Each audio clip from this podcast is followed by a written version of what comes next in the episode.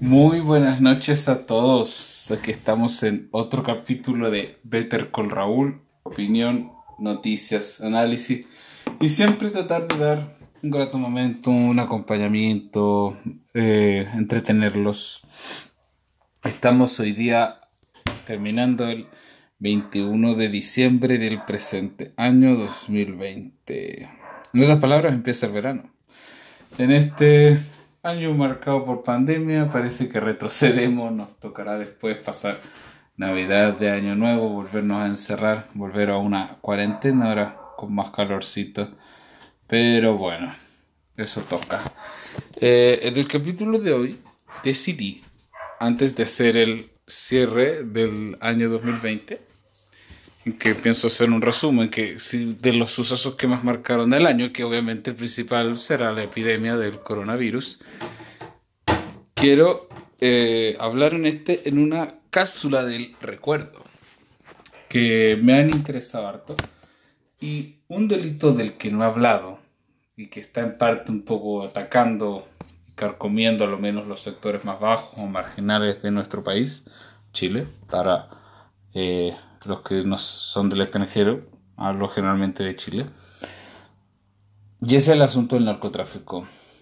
A diario vemos cómo ha evolucionado, cómo se han generado nuevos delitos, cómo ya en barrios es una realidad funerales que parecen pomposas celebraciones con fuegos artificiales, con balazos, cuando arriba un cargamento también la pirotecnia, la escándalo de multitudinarios funerales, y en parte es una evidencia de un problema que no hemos querido atacar como país, como política, y que tampoco me llama la atención no se salga en público a protestar y a reclamar respecto de él. Y no se le ha atacado ni legalmente, tampoco se ha dado los golpes, y más pareciera ser un secreto a voces que incluso ha corrompido ciertas instituciones desde ya la Policía de Investigaciones eh, por Carabineros de Chile, Gendarmería, el narcotráfico es una realidad incluso intracarcelaria.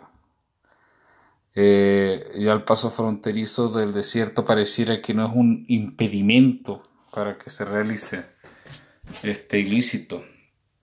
Ya pareciera que hasta en los sectores altos, bajos y medios debe ser instalado el consumo de droga. Pero bueno, esta es una cápsula del recuerdo y asociado a esto quiero hablarles debido a que eh, tras mi cumpleaños 27, el día miércoles, el cual mucha gente me saludó, les mando un abrazo a todos, ojalá estén escuchando, lo pasé muy bien el fin de semana eh, de mis 27 años. Eh, se me regaló un libro que trata en una novela respecto del personaje que les pienso hablar ahora, que es de Mario Silva Leiva, pero que más fue conocido en nuestro país como el Cabro Carrera. Y que también eh, mi familia, gracias a Dios, no, no, no tuvo ningún contacto con él, pero mi madrina estuvo reanimándolo para cuando falleció. Así que, ¿quién es Mario Silva Leve? ¿Quién fue el Cabro Carrera? Hay que eh, analizar y viajar al principio del siglo XX chileno. Mario Silva Leiva nació el 22 de mayo de 1924 en Santiago, en el seno de una familia muy pobre, muy carente de recursos, como vivía mucha gente, como era un rasgo del país en los principios del siglo anterior. Y Mario Silva Leiva, que se crió por los alrededores del barrio Franklin, quedando huérfano muy joven, situación que en los sectores bajos era una realidad que se coexistía. La orfandad o abandono de menores, ya sea por la muerte de sus padres, era algo común.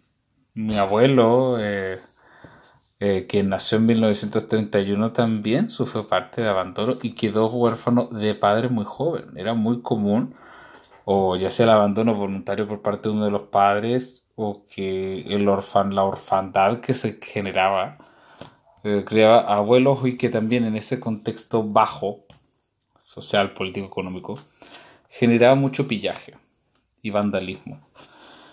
Mario Silva Leiva partió, entró muy joven al mundo del delito. Ya a los ocho años eh, empezó a incursionar en el mundo eh, del delito de los robos, los lanzazos, como hablamos en Chile, pickpocket en inglés, carteristas en otros países, atracada, atracos, y se ganó el apodo del cabro por la velocidad cuando corría al momento de escapar de un arresto. Eso se empezó a conocer como el cabro carrera, por su joven edad. Cabro es la expresión chilena que decimos ante un pequeño, ese es ante un amigo.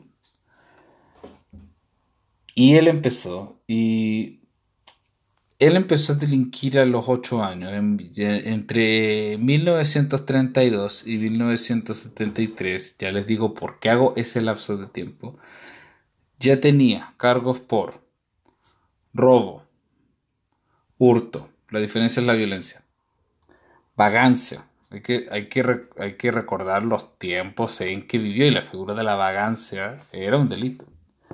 Falsificación de documentos, usurpación de funciones, allanamiento ilegal, tráfico de estupefacientes y cocaína. Como ustedes ven, y como lamentablemente pasa aún en la Latinoamérica, en la sociedad de hoy, partió de muy joven delinquiendo con delitos menores para crecer en un contexto de AMPA avanzando en la figura del delito.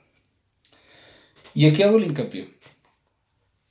Eh, entre 1960 y eh, hasta el, un poco pasado el golpe de Estado de 1973, en Chile, así como en América Latina, el tráfico de estupefacientes estaba empezando en pañales la gente cree, y no es así, que empezó en Colombia en los 80 y no, el narcotráfico en la región venía de antes. Venía incluso, faltó mucho en el tráfico de morfina. Vino incluso en el tráfico de Lima en los años 40, 30. En Chile se aplicó en el altiplano, aprovechando la frontera con Perú, con Bolivia, países productores de marihuana y de cocaína eh, en Colombia en los 60 estaban con el tráfico de marihuana, el efecto de la bonanza marimbera, porque llegó, se penetró mucha entrada de dólares a través de la compra y venta de drogas ilegalmente y que entraron al sistema financiero. Y bueno, entre el año 70 y el 73, los que nacimos en Chile sabemos el contexto que había del gobierno de la Unidad Popular, que era un contexto de violencia política, que era el ámbito de la Guerra Fría, y que también reconozcamos lo pobre que era el país. Lo pobre que era. Entonces, claro, con ese caos que había y que hubo, por ejemplo, delincuencia casi eh, llegando a niveles de vandalismo y terrorismo, el narcotráfico era una realidad que muy pocos sabían y que operaba con mucha tranquilidad por el desierto de Atacama. Entonces, pasó, eh, vino el golpe de Estado en Chile, si bien existía la figura de la extradición, esta se concedía muy poco. Por ejemplo, en el caso de Walter Rauf, un nazi por delitos de crimen de lesa humanidad, se solicitó la extradición en el 65 y la Corte Suprema no la concedió. Era muy difícil extraditar, si bien el Código de Procedimiento Penal la contemplaba.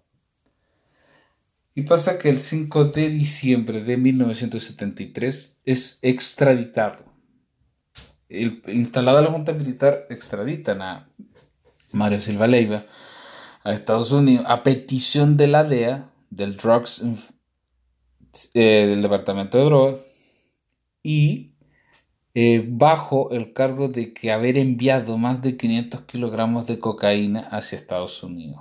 Entonces hablamos de que el cabro Carrera, que había partido como un pequeño eh, robador de bolsos o de carteras, ya en sus 48 eh, años, más o menos, 40 sí, 49 años, ya pues llegaba al nivel de traficar con cocaína y estupefaciente. Él va a pasar tres años preso en Estados Unidos, pero va a ser liberado y va a empezar a traficar en Europa, Bélgica, Italia, España, era un tipo que ya tenía avanzado, había tenido contacto con la mafia italiana, con el cartel de Medellín, Que había, ojo, el cartel de Medellín, si ustedes vieron narco, fíjense que nace por la influencia de un tal cucaracha. Es decir, que había ya chilenos en el mundo del AMPA. Y en, este, en particular del narcotráfico.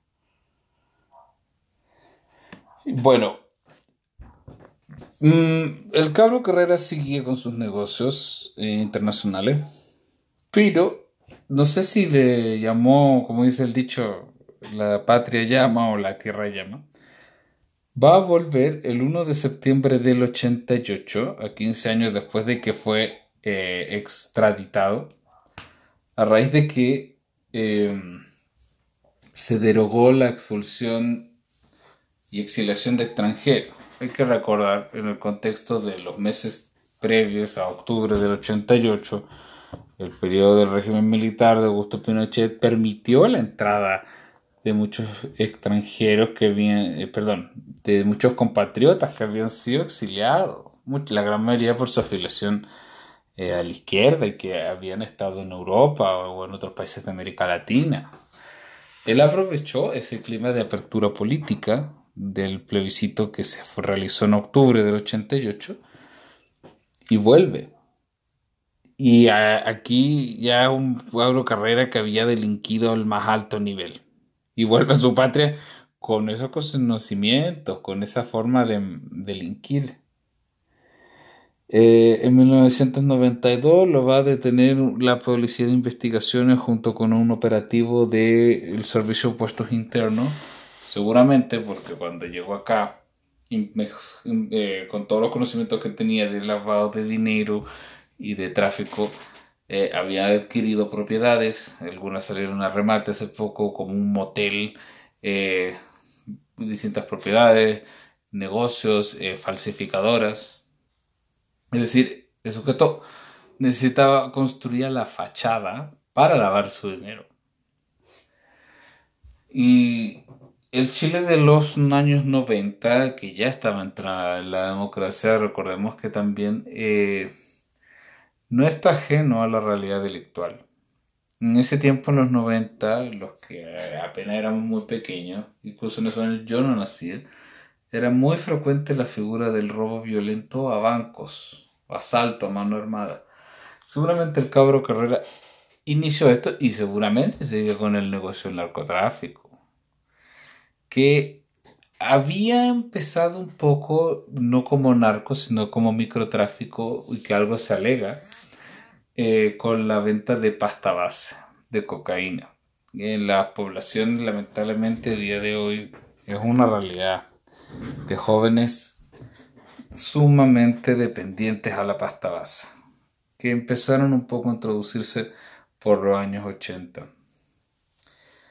Bueno, y pasando el tiempo es liberado de este, ya que no logra probar la policía de investigaciones y el servicio de puestos internos lo que le achacaron, o delitos que le achacaban en ese entonces. Se va a producir en abril del 97 una operación eh, solicitada por el Consejo de Defensa del Estado. Para los que no sepan, el Consejo de Defensa del Estado es la institución que representa la figura del fisco y que promueve. Esa es la figura que muchas veces no representa solamente al gobierno, pero representa al Estado como parte en un proceso judicial. Entonces, el 9 de abril del 97 se da inicio a la operación Ana Franco. Resulta que fue una, una operación en que cooperaron los organismos públicos de Chile, de Brasil, de Italia y de Bélgica que descubrieron el modus operandi que tenía para por esos países eh, dirigir la cocaína hacia Brasil para que fuera a los puertos de Europa. Y que obviamente se valió de personas que le ayudaban a cometer estos ilícitos y además seguramente con de propiedades, hablar del cabro carrera era hablar de, de un gángster, de un mafioso que se veía hasta públicamente, con una figura de un vestón y una boina, su calvicie. Y entonces se coopera en el Servicio de Puestos Internos, Policía de Investigaciones, Carabineros, el Consejo de Defensa del Estado, el Registro Civil, los distintos registros conservatorios de bienes raíces, el Servicio de Vivienda y Urbanismo y una serie de organismos logran detenerlo en abril del 97 y ante lo cual el Consejo de Defensa del Estado se querella por contraer por los siguientes delitos asociación ilícita, lavado de dinero, tráfico de estupefacientes. Iba a ser condenado e internado en la cárcel de San Miguel. Vuelvo a hacer hincapié, estos eh, se tramitaron bajo el procedimiento antiguo, el sistema inquisitivo, en que este procedimiento podía partir por una querella, pero el ente eh, investigador, acusador, sentenciador y probablemente el persecutor eran los mismos juzgados del crimen. Si bien ya se había creado el Ministerio Público en la Constitución para ese tiempo, aún no empezaba la reforma procesal penal. Reforma que, eh, junto con mi cumpleaños, el día miércoles 16, cumplió 20 años de su aplicación en nuestro país. Y bueno, la vida del cabro Carrera ya estaba llegando a su fin. Ya para 1997 es un hombre de 73 años. Y, dadas las complicaciones, empieza con un infarto en dos años después, en 1999, en la cárcel de San Miguel, cual ante la descompensación que tenía y seguramente por la complejidad de la persona que estaban, de quien se trataba, va a ser internado en la clínica Santa María. Ahí empieza a convulsionar y agonizar. Acá es cuando hago hincapié. Una de mis tías, mi madrina, fue la que trató de reanimarlo por procedimiento de que mi tía es enfermera y así terminó sus días el cabro Carrera. Dejó hijos repartidos, algunos matrimoniales, otros no matrimoniales, muchos vinculados a Lampa, muchos de ellos están presos, su hijo mayor está preso, su nieto está preso, su nuera está preso, su sobrino está preso. Eh, bienes embargados, bienes que algunos los adquirió el Estado y los sacó remate. Y una suerte de leyenda popular, pero este no, como les digo, no acabó con el delito, su captura y su muerte. Es más, no atrevo decir, no me atrevo a decir que fue él quien le iniciara, pero es una realidad que se ha perpetuado y que se ha mantenido en los 90, el delito del narcotráfico. Por esa razón es que es un tema complejo. Se acusa ahora la intromisión de los organismos públicos, ya la presencia eh, de inmigrantes que pueden ser potenciales delincuentes, ya es una realidad.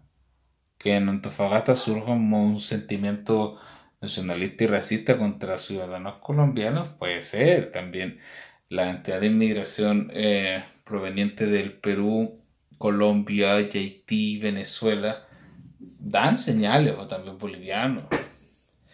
Y ante lo cual yo aprovecho de denunciar y hacer un mea culpa, que como chilenos no hemos hecho un grito de voz fuerte en el alto de persecución contra el narcotráfico.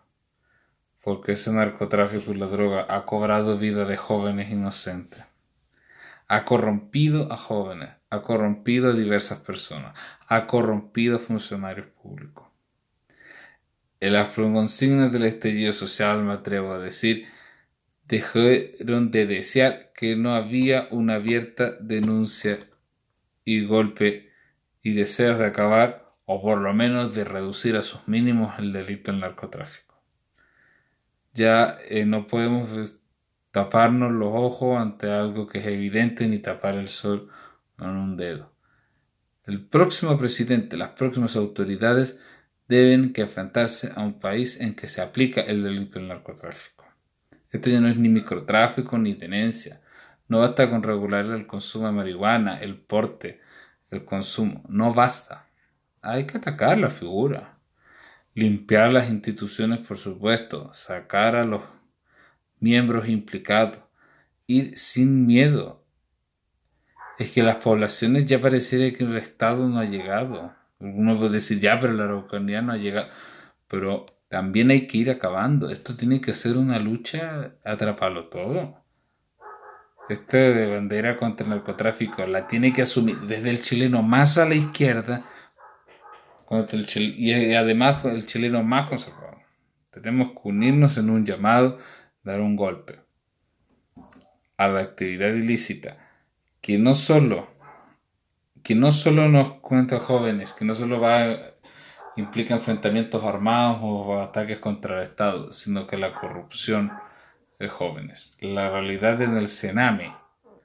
Ustedes pueden ver cómo ya niños de 12, 13 años se implican, que se apuestan por una vida de vida fácil, arriesgada, con, eh, bienes de consumo a, al tronar de los dedos, pero con una esperanza de vida de no más de 35 o 40 años, porque si no mueren por sobredosis del consumo de drogas, mueren por ajustes de cuenta o mueren por el accionar del Estado.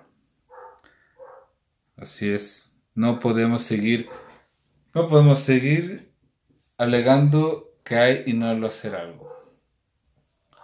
Yo hago el llamado desde mi espacio aquí de denunciar toda actividad relacionada con el delito de narcotráfico. Y esa fue a todos la cápsula del recuerdo. Nos vemos en otros capítulos que haré un resumen del año 2020. Espero no haberlos aburrido y a lo mejor haberle aportado algo en estos 20 minutos que sepan del caso de Cabro Carrera y de mi postura contra el narcotráfico. Nos queda ya poco para despedir este año. Vamos a iniciar ya una nueva década, la cual estamos todos expectantes. Primero, expectantes de la cura o de una vacuna pronta y eficiente contra el virus. Pero también ansiosos de cómo va a ser esta década de los años 20 que partimos.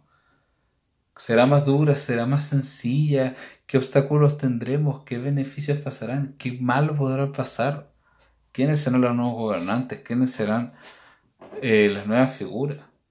Entramos al proceso constituyente que en abril se escogerá sus miembros. Así que esto ha sido todo por hoy. Ha sido otro capítulo de Better Call Raúl. Escúchenme en Spotify, síganme en Instagram en arroba bettercallraúl93.